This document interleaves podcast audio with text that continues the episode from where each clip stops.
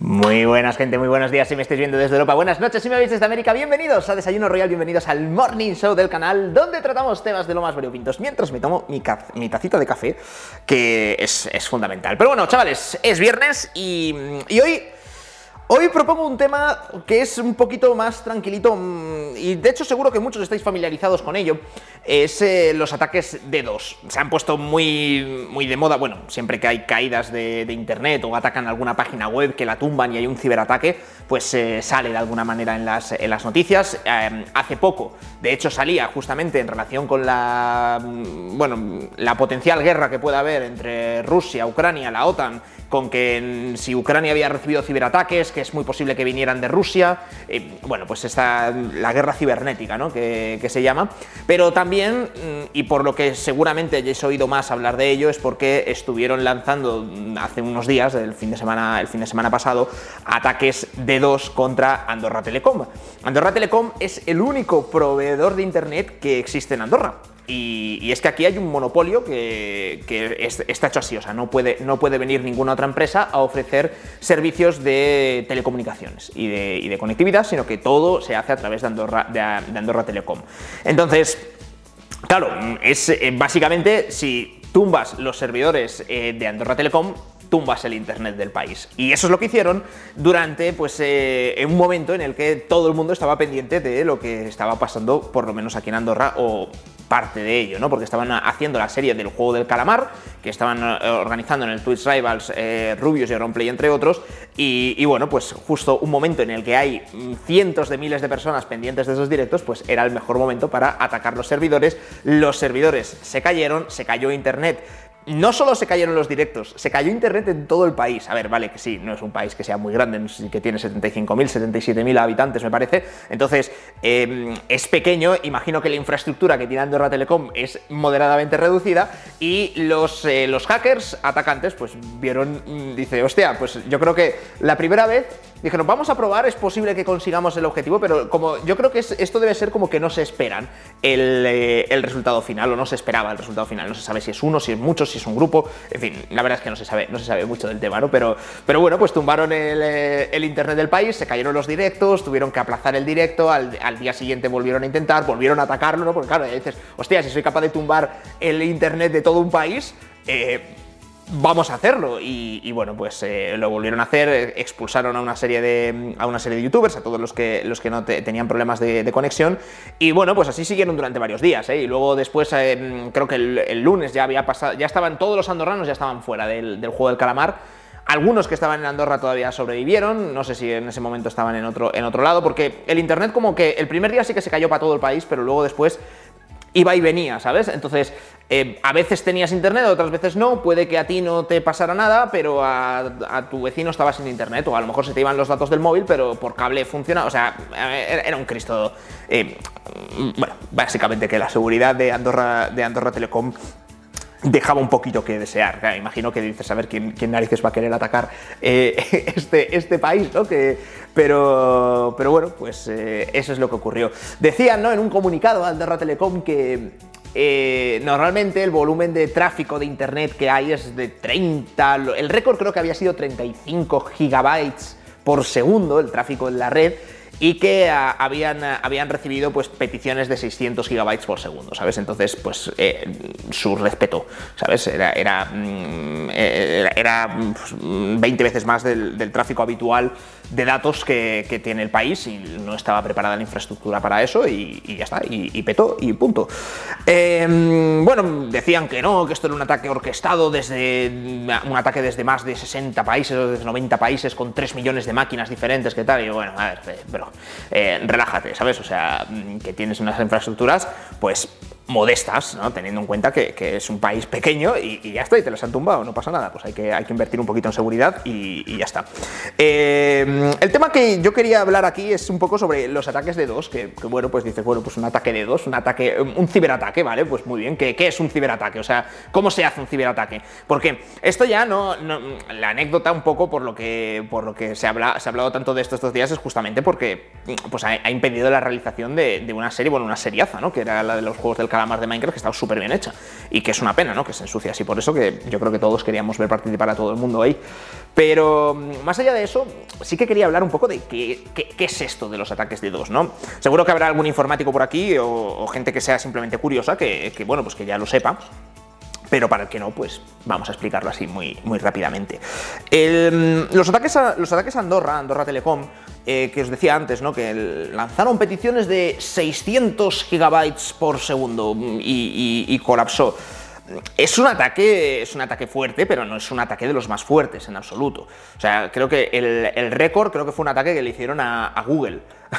a Google Cloud, intentando atacar todos los servicios en la nube de, en la nube de Google, a estos les metieron 2,5 terabytes, es decir, 2.500 gigabytes, eh, cuatro veces más que lo que ha recibido Andorra, Andorra Telecom, y creo que en ese caso medio aguantó. Eh, Google. ¿Sabéis algún típico día, ¿no? Que, que, bueno, típico, no es tan típico, pero ocurre alguna vez, que se cae Gmail, se cae YouTube, se cae Twitch, se cae mm, Twitter, se cae Facebook, se cae WhatsApp, ¿no? que suele ocurrir durante unas horas, lo solucionan más o menos rápido, pero de vez en cuando ocurren estas cosas, ¿no? Y, en la mayor parte de casos eh, no es porque el becario, no sé qué, o alguien haya tirado el cable, es porque están recibiendo un ataque y, y bueno, pues el ataque te hace daño, a veces te llega incluso a tumbarle el servicio durante algunos minutos, algunas horas, pero, pero bueno, pues luego, luego más o menos lo, restablecen. Mm. El, ataque reciente, el más fuerte, fue uno que recibió Amazon, pero Amazon, no la página web de Amazon, sino los servicios que proporciona Amazon. Amazon es uno de los principales proveedores de, servicios web Em, entonces, para páginas web, servidores que están alojados en los servidores de Amazon, muchos juegos están alojados en servidores de, Amazon. Y cuando pues, Brawl Stars va a sacar un nuevo personaje o tiene una actualización, contrata un extra de capacidad de servidores de, Bueno, pues Amazon es uno de esos proveedores. No sé si trabajan con ellos o trabajan con otros o trabajan con una mezcla de muchísimas empresas para que si una falla, pues no fallen las demás. Pero em, e, estos servicios son los que fueron atacados 2,3 terabytes por segundo, creo que les metieron en, 2020, y, aquí, aquí se cayó. aquí se cayó y, claro, se caen los servidores de, Amazon y, bueno, pues durante ese día se cayeron los servidores de un montonazo de servicios online que, había. Entonces, ¿qué es un ataque, un ataque de dos? Un ataque, un ataque de dos, y, esto, las, siglas, ¿vale? Es D mayúscula, D mayúscula o S. ¿vale? Y primero, lo primero que se inventaron fueron los ataques 2, ¿vale? Que eh, son siglas de Denial of Service. Y cuando haces un ataque que se llama D2, es Distributed Denial of Service. Es decir, eh, dicho en español, ataque distribuido de denegación de servicio.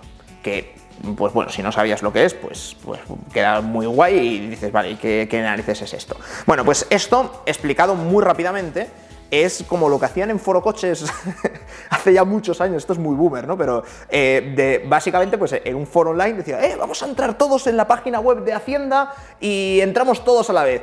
Y, claro, empiezan a entrar miles de usuarios, empiezan a darle al botón del refresh y, la página peta. Eh, peta porque dice, a ver, aquí normalmente hay cuatro colgados, eh, de repente pues nos ha venido un tráfico de 40.000 mm, personas queriendo entrar constantemente y, claro, cada vez que le dan a refrescar es una nueva petición que mandas al servidor y el servidor al final dice, bro, esto no me pagas lo suficiente y acaba, y acaba explotando. Eh, eh, explotando no en el sentido literal, o sea, que se acaba cayendo el servicio, que el servidor se colapsa, ¿sabes? Es como cuando te, está, te están hablando cinco personas a la vez, que cuando te habla una, ok, te hablan dos, más o menos, ¿no? Eh, te, hablan tres, ya, si eres tío, ya has colapsado, pero todavía más o menos, te, hablan siete a la vez, ya dices, ya está, pum, cierras, ¿sabes? Y, y, cortocircuitas. Pues algo así, ¿no? Esto explicado de manera bastante poco técnica, vamos a decir, pero mm, eso es lo que, mm, lo que funciona al final.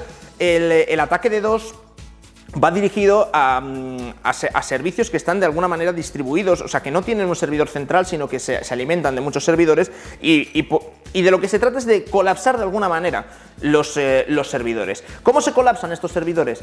Lanzándoles muchas preguntas al, al servidor. Y muchas veces, a veces es simplemente que le mandas tal cantidad de datos y tal cantidad de información, de vídeos, de fotos, de consumes todo el ancho de banda y, lo acabas y, acabas no dejando que haya ancho de banda para el resto. Otras veces eh, directamente lo que haces es pues lo mismo que del foro coches de darle al refresh en una página web que si lo hacen mucha gente a la vez acaba, acaba sobrepasando la cantidad de tráfico que, hay. Por supuesto, a día de hoy ya las, páginas web, aunque sean muy básicas, con niveles relativamente sencillos de seguridad, esto ya está controlado. Anda que nos ha pasado que entras a una página web y te sale un, como una especie de control que te, hace, que te hace esperar como 5 segundos antes de que te cargarte la web y te dice, oye, estoy controlando tal, y eso es para protegerse precisamente de estas cosas, y como él hay muchos más mecanismos que, que, están en funcionamiento, aunque tú no te des cuenta. Pero... Em, hay muchas maneras, ¿no? Al final, mm, toda, la, toda la conexión se basa en, protocolos en los que tú desde tu máquina, desde el cliente, preguntas al servidor de, oye, estoy entrando ahora mismo en www.youtube.com barra de Álvaro845 porque quiero darle ahí eh, la suscripción. Vale, perfecto, y tú le, tú le das. Entonces, tu ordenador en ese momento está mandando una petición al, al cliente ah, perdón, al servidor, que es eh, pues, los servidores de Google, el más cercano será el que, el que te asignen y, que te, y, tú le estarás preguntando, oye, quiero entrar en esta página web, que al final no deja de ser una IP, una dirección, y quiero entrar en esta dirección, enséñame qué es lo que hay. Y entonces eso lo tiene que procesar el, servidor y mandarte una respuesta. Tú confirmas la respuesta y entonces ya te manda los datos, ¿vale? Esto explicado muy brevemente, es el protocolo TCP/IP, por ejemplo, que es uno, el más básico de Internet.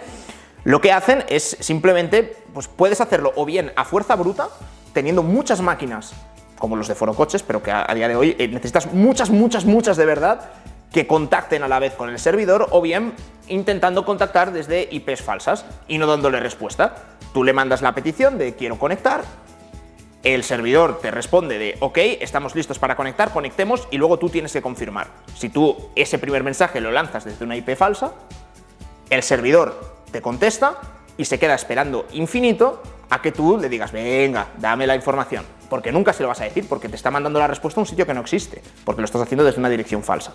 Entonces, cuando eso pasa una vez, da igual, pero cuando pasa muchas veces, pues eh, ya llega un momento que el servidor acaba colapsando. Como digo, puede colapsar también por ancho de banda, porque, porque sea fuerza bruta y vaya muchísimos ordenadores, y de hecho, uno de los... Eh, una de las cosas más... Eh, una de las cosas más llamativas es justamente mm, las llamadas botnets, es decir, redes de bots. Y no son tanto bots como redes de zombies, de ordenadores que han sido infectados, sí, sí, infectados por, algún virus, o sea, que, que alguien ha tomado control de esas máquinas, pero que no está haciendo nada con ellas. Hasta el momento en el que acciones el botón y que les digas, ahora es cuando tenéis que atacar. Y todas tenéis que apuntar a esta página web.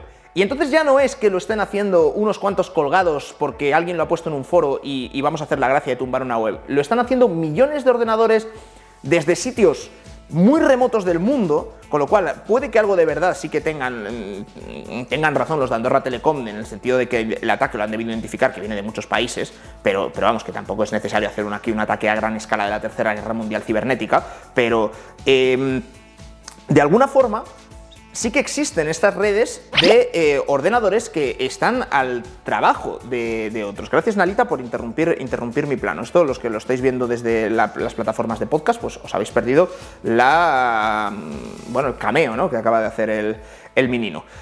Em, está hablando de las botnets. Entonces, esto existe de, de verdad y, a ver, Puede que vuestro ordenador pues, sea uno de los infectados, puede que no, depende también un poquito de, por qué sitios naveguéis y qué cosas os descarguéis, qué cosas no. Eh, los ordenadores generalmente son, son máquinas que es difícil el, eh, es bastante difícil, de hecho, tomar control de ellos, y digo en comparación con, otras máquinas. Veréis, en, en, 2000, en 2016, en 2016 hubo un ataque eh, que a mí me, llamó mucho la atención porque era lo que se conocía como. Bueno, yo, lo leí en un periódico como la revolución de los lavavajillas. Em, fue un ataque que se dirigió contra eh, DIN. DIN eh, no sonará de nada, pero es uno de los principales proveedores de DNS del mundo. DNS son los, dominios, los nombres de las páginas web, ¿vale? Entonces, eh, o sea, es uno de los principales del mundo, quiere decir que, mm, eh, Netflix, Twitter, Spotify, eh, Amazon, de hecho muchos los contratan sus servicios para que pues, les asignen los nombres de, páginas web. y, le atacaron, le atacaron a, a DIN y se cayeron los servidores de DIN. ¿Qué pasó cuando se cayeron los servidores de DIN? Pues que no es que las páginas web de Twitter, de Netflix, de Amazon, no es que esas páginas web se cayeran, sino que como se cayeron los servidores de, de, de, DIN, se, se cayó la identificación o la conversión del nombre de la página web en la dirección IP que tú quieres acceder. Al final, una página web, tú si escribes google.com, eso verdaderamente te está llevando una IP. Si tú te creas tu propia página web, tu propia página web tiene una IP. Y con una, y, con una IP, poniendo el número de IP, si tú la pones en la barra del buscador, puede que eh, llega, no puede, no, llegas a la misma página web que si tecleas www.esta web me la estoy inventando.com. Todas las páginas web tienen su referencia en IP. Y una de las, las empresas de dominios justamente lo que hacen es transforman, traducen esa información porque si no sería demasiado complicado de recordar, ¿no? Pues la, IP de, este, de google.com resulta que es 157.32.7.24. Pues, pues tronco, como te tengas que aprender así todas las páginas web, vamos apañados. Entonces, se hacía así y se, y se cayó y, vamos y duró, y duró muchísimo tiempo. Y no es que las páginas web estuvieran caídas luego rápidamente pues fueron las que fueron más rápidos dicen no pues eh, pongo esta, esta otra IP y contrato este otro servicio y entonces así pues lo redirecciono y consigo que los usuarios no se pierdan bueno en fin fue un lío. Y lo llamaron la revolución de los lavavajillas y es que es muy curioso porque claro tú cuando te imaginas de un ejército de, de, una botnet ¿no? de ordenadores zombies que para atacar al mismo sitio Claro, suena como todo de, Dios mío, tengo aquí un ejército de, droides, ¿sabes? Que, lo puedo dirigir y puedo conquistar países, muajaja, ¿no? Pero no es tan así. Porque no están tanto ordenadores que, de los que tomen el control, sino que hoy en día hay demasiadas cosas que se conectan a, Internet. La cámara desde la que os estoy grabando puede emitir su propia red Wi-Fi y puede conectarse a Internet. El foco con el que me estoy iluminando genera su propia red Wi-Fi para poder conectarse y poder controlarlo, porque es una de las, de las lámparas de los keylights del gato. Mm, el aspiradora, el robot este de limpieza, el, Rumba, Conga eh, y demás, también se conecta a internet y, tú puedes ver en una app por dónde, por dónde se, está haciendo. La vitrocerámica, eh, bueno, que no es vitrocerámica, la placa esta, eh, mm, se conecta a Wi-Fi. La campana que el aspirador extractor ese se conecta al wifi, no he sido capaz de conectarlo, ¿vale? No sé, no sé para qué sirve, pero se conecta a internet. Eh, no lo sé si el microondas o el horno también se conectará a internet. Tío, todo se conecta a internet. La impresora, hay frigoríficos, he visto, he visto tweets que pone Twitter from Samsung Smart Fridge. Y, digo, pero ¿qué, ¿qué, narices? Primero, ¿por qué, ¿por qué tienes Twitter en el frigorífico? y punto número dos, ¿por qué estás usando el Twitter del frigorífico? Pero bueno, en fin, es gente que vive en 2052, o sea, no lo podéis entender. Eh, en cualquier caso, claro, estas cosas puede que tengan eh, servicios de wifi, que puedan enviar una señal, hasta hacer cosas muy rudimentarias, os podréis imaginar que la seguridad que tiene eh, mi, campana extractora de la cocina, pues mm, el software ese que debe tener, pues no debe valer para nada y debe ser relativamente fácil para cualquier hacker el poder tomar el control de la campana extractora. Y no es tomar el control para de repente encenderme el, extractor a, las 3 de la mañana, que la verdad es que sería bastante gracioso, ¿no? En plan, controlas todas las campanas extractoras de, todo un país y las enciendes a, las 4 de la mañana simplemente para molestar. Que mm, la verdad es que si supiera hacerlo, ah, tío, una vez aunque sea lo harías, ¿no? Pero, pero bueno, más allá de eso, eh, claro, son, son máquinas, o sea, son electrodomésticos que por lo menos pueden hacer la sencilla tarea de enviar una petición a un servidor. Que no necesitas que sea una petición seria, o sea, quiero decir, ¿para qué narices vas a, vas a mandar un servidor de enséñame lo que tienes en esta página web? Da igual, no tienes pantalla para reproducirlo, pero sí que puedes mandarle la señal y puedes confundir al, servidor. Y, normalmente no, es, no, son tanto electrodomésticos así que, aquí estoy haciendo un poco el meme, ¿no? Con lavavajillas y tal. no es tanto esto como las cámaras, por ejemplo, de seguridad. Y, cámaras de seguridad, pero de seguridad, pero también cámaras de control para los bebés, para mascotas y demás que se conectan a internet, pero que no utilizan protocolos ni de encriptación ni protocolos seguros y que son súper fáciles de, mm, de interceptar y de tomar el control de estas cámaras. Y es con estos aparatos con lo que en el año 2016 lanzaron el ataque contra DIN. Y, con, con todas estas con todos eh, estos objetos que, que, no, eh, que no tenían ninguna capa de seguridad, tomaron el control de las miles, millones de cámaras de seguridad que había en el mundo y lanzaron uno de los ataques más tochos que han lanzado nunca sobre Estados Unidos. Y, lo, dirigieron además con, muy mala idea, ¿eh? justamente contra, contra y de manera que no se podían traducir las, las IPs, con lo cual no podías acceder a las páginas web. Em, o sea, las páginas web quedaron inoperativas, pero no porque se cayera la propia página web, sino porque se caía el, traductor, ¿sabes? Y el navegador no funcionaba.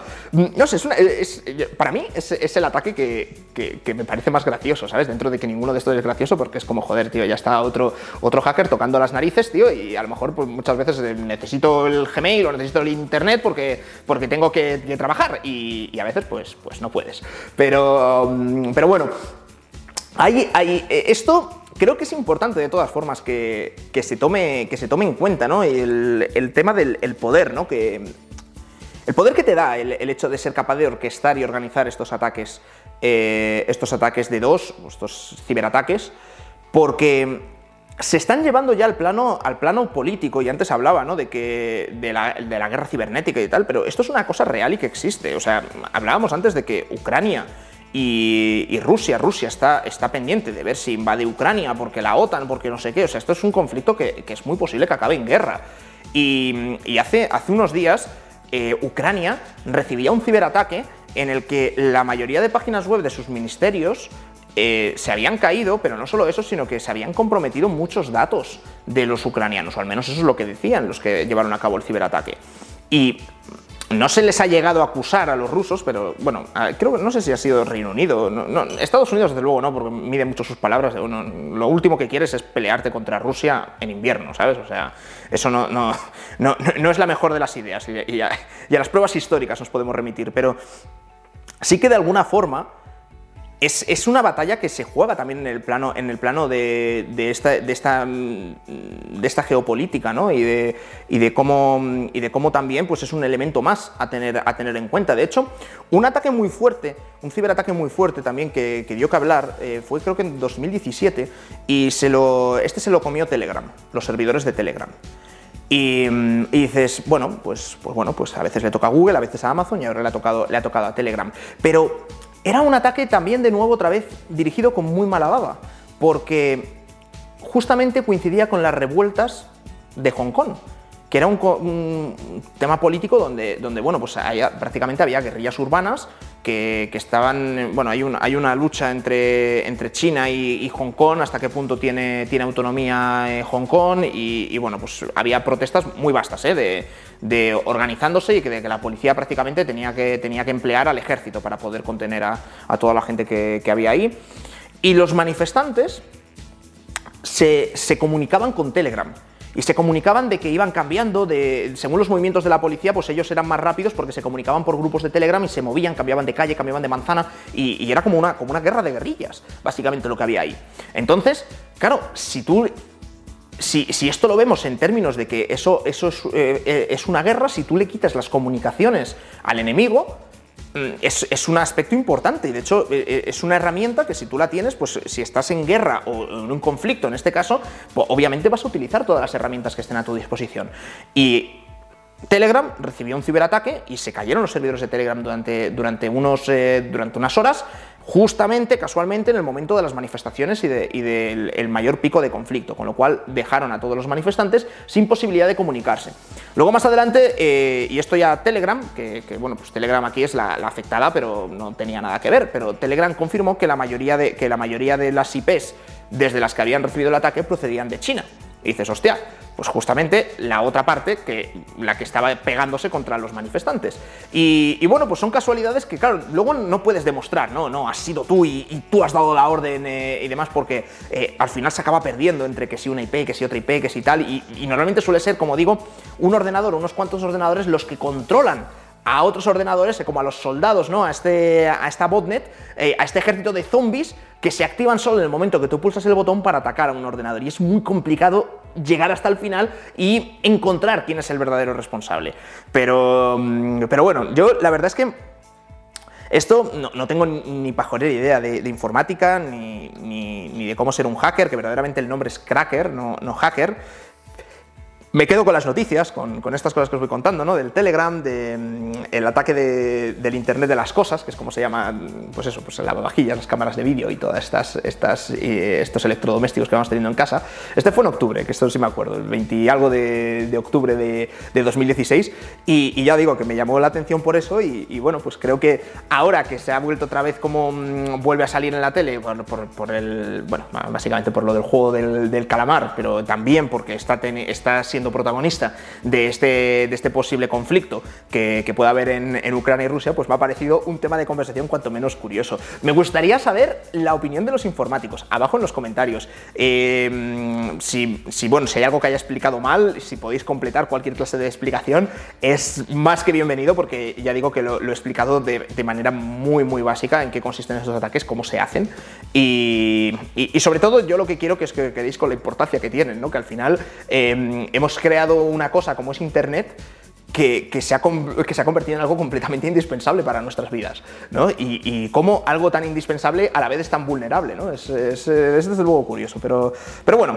en fin, que, que, tengáis una password segura, que no se le hagáis a nadie, que la cambiéis de vez en cuando, que, yo qué sé, tío, ya sabéis que también es otra cosa que me tiltea mucho, pero que es necesaria, ¿no? De, de tener que poner una password con, con una mayúscula, una minúscula, un número, un número escrito al revés, un símbolo, un pelo de unicornio y una escama de dragón, y entonces ya, pues tu password password es correcta. Eh, luego, luego, se, luego se me olvidan, claro, pues, yo creo que nos pasa a todos. Pero, pero bueno, en fin, chicos, que ahí os dejo tema de conversación para que le deis vuelta le, deis vueltas y no sé si os, si os acordaréis de alguna de estos ataques. Eh, seguro que os acordáis de alguna situación en la que se haya caído WhatsApp, Instagram y tal, y bueno, pues normalmente se deben a estas cosas y muchas veces ni siquiera es culpa ni de Facebook, ni de WhatsApp, ni de, ni de tal, sino que es pues, pues, porque han atacado a una empresa que ni conocías, que es la que da los DNS, que son los nombres de dominio de las páginas web. Pero bueno, en fin, señores, espero que lo hayáis pasado muy bien. Eh, recordad que tenéis todos los desayunos royals en versión post podcast, eh, así que los podéis seguir en las principales plataformas de podcast, en Evox, en, Spotify, en donde queráis. Eh, y nada, por aquí tenéis el último desayuno royal para que le echéis un, un, vistacito, a ver qué os parece. Y por aquí la recomendación automática que os va a hacer YouTube de cuál creéis que va a ser el desayuno royal que más os va a gustar. Ya me diréis a ver cuál es, a ver qué gustos raros tenéis, que la red neuronal no falla. Puedes suscribirte al canal, cosa que te agradeceré, que tengáis un excelente día y si me habéis visto trasnochando, pues señores, dormid bien en la TAM, que es tarde. Chao, chao.